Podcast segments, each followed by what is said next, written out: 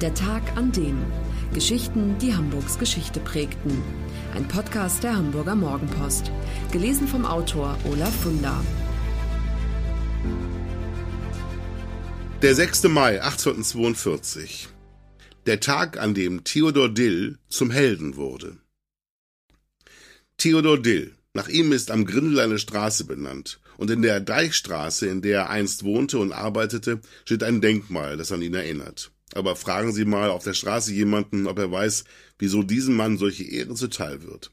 Sie werden keine Antwort bekommen. Stattdessen Achselzucken und fragende Gesichter. Theodor Dill ist vergessen. Dabei ist er ein wahrer Held, auch wenn es am Ende nur ein Gebäude war, das er unter Einsatz seines Lebens rettete.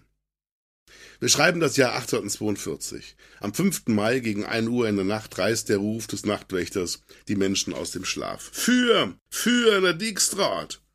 Eine alte Zigarrenfabrik in der Deichstraße steht in Flammen. Ein heftiger Wind aus Südwest treibt das Feuer in Richtung Stadtzentrum.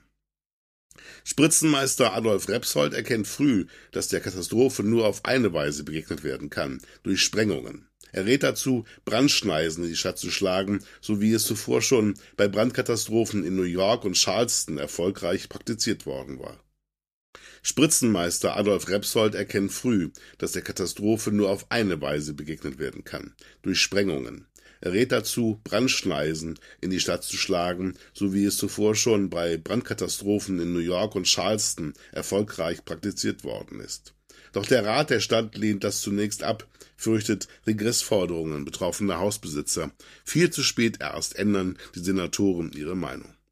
Mittags um zwölf hält Pastor Wendt in der Nikolaikirche noch seinen Himmelfahrtsgottesdienst ab.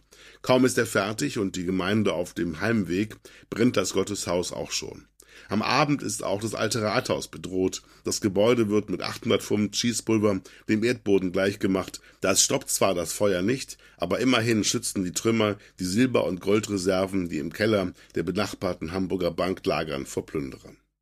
Aufgrund großer Hitze und Trockenheit greift das Feuer schnell um sich. Panik bricht aus. Kopflos flüchten die Bürger. Jeder will sein Hab und Gut in Sicherheit bringen. Es kommt zu Plünderung.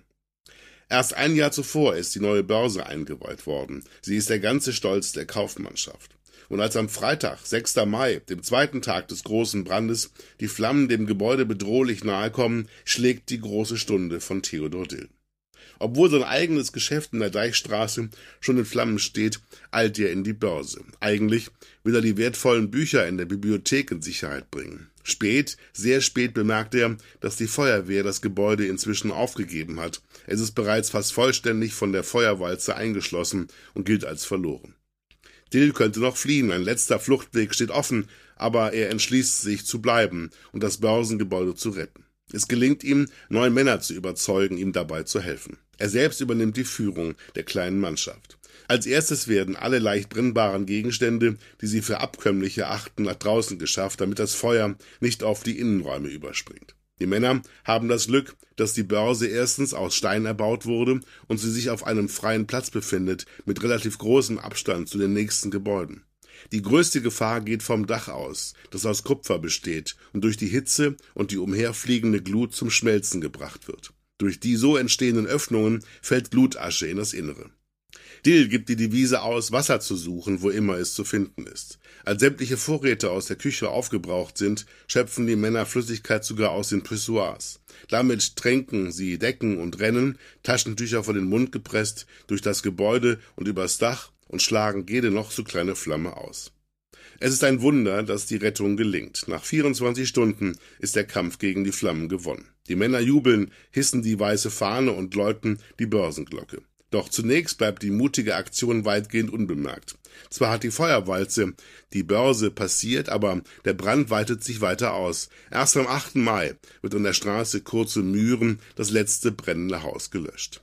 Anfangs wird die Heldentat gar nicht gewürdigt. Octavio Schröder, der Präses der Kommerzdeputation, verliert gegenüber Dill und seinen Helfern zunächst kein Wort über die Rettungsaktion. Vermutlich ist es Schröder peinlich, sich selbst voreilig aus dem Staub gemacht und das Gebäude seinem Schicksal überlassen zu haben. Später versöhnen sich Dill und Schröder. Dill erhält immerhin eine Dankesurkunde, die von den berühmtesten Personen seiner Zeit unterschrieben ist und noch heute im historischen Bürgerhaus in der Deichstraße eine Wand ziert. Außerdem erhält Dill ein wertvolles Ölgemälde geschenkt, das die Börse während des Feuers zeigt. Danach nimmt Dill noch viele Ehrenämter wahr. Er wird Vorstandsmitglied der angesehenen Patriotischen Gesellschaft, ist Mitglied der Hafen- und Schifffahrtsdeputation und der Kämmerei und sitzt für das Kirchspiel St. Michaelis als Abgeordneter in der Bürgerschaft. Er stirbt im Januar 1885 nach längerer Krankheit in Hamburg. Er wird 87 Jahre alt. Das war der Tag an dem Geschichten, die Hamburgs Geschichte prägten. Eine neue Folge lesen Sie jeden Sonnabend in Ihrer Mopo und hören wöchentlich einen neuen Podcast. Noch mehr Historisches aus Hamburg, wie zum Beispiel das Buch zu dieser Serie oder die Magazine Unser Hamburg, finden Sie auch online in unserem Mopo-Shop unter www.mopo-shop.de. Wenn Ihnen dieser Podcast gefallen hat, dann lassen Sie gerne einen Daumen hoch oder fünf Sterne da. Wenn Sie den Podcast zum Beispiel bei iTunes oder Spotify abonnieren, dann verpassen Sie keine Ausgabe. Viel Spaß!